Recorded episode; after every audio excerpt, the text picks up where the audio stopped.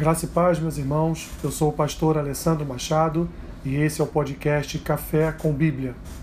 O versículo que eu tenho para compartilhar com os irmãos neste dia está lá no Evangelho de João, capítulo 3, o versículo ao versículo 3, que diz assim: A isto respondeu Jesus: Em verdade, em verdade te digo que se alguém não nascer de novo, não pode ver o reino de Deus. Este é um dos mais belos textos da Escritura este diálogo entre Jesus e Nicodemos sobre salvação e vida eterna é uma verdadeira aula teológica que confirma a necessidade do nascer de novo no reino de Deus. O elogio de Nicodemos a Jesus confirma uma operação do Espírito em seu coração, pois ele declara que Jesus é de fato um mestre da parte de Deus, já que Deus age em sua vida através de sinais.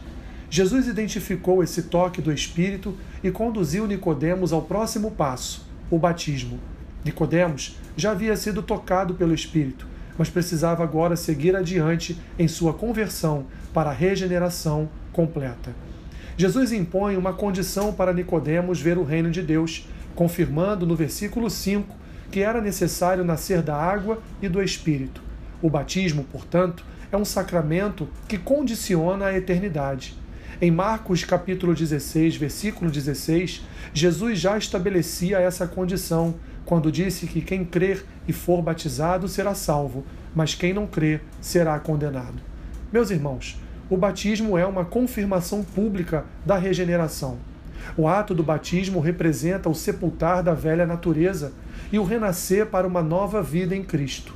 É um ressuscitar para o viver em Cristo somos sepultados com Cristo no batismo e ressuscitados na fé, pelo poder de Deus que ressuscitou a Cristo dos mortos. Quando descemos às águas, sepultamos com Cristo os nossos pecados, para ao levantarmos das águas encontremos, encontrarmos o Cristo ressurreto, com poder e glória, para nos ressuscitar para a vida eterna. O batismo é um sacramento poderoso.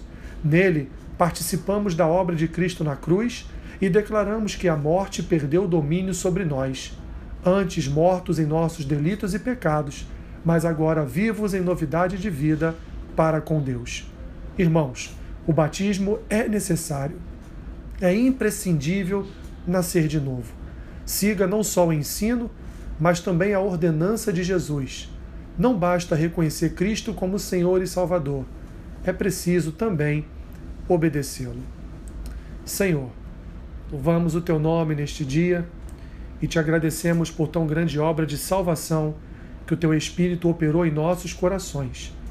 Conduza-nos, Senhor, principalmente aqueles que neste momento estão na tua casa, participam, Senhor, da membresia do teu corpo, mas não passaram pelas águas, por alguma circunstância da vida, por algo ou alguma barreira em seu coração Convença, Pai, através do teu Espírito, a encontrar-se contigo também ao passar pelas águas.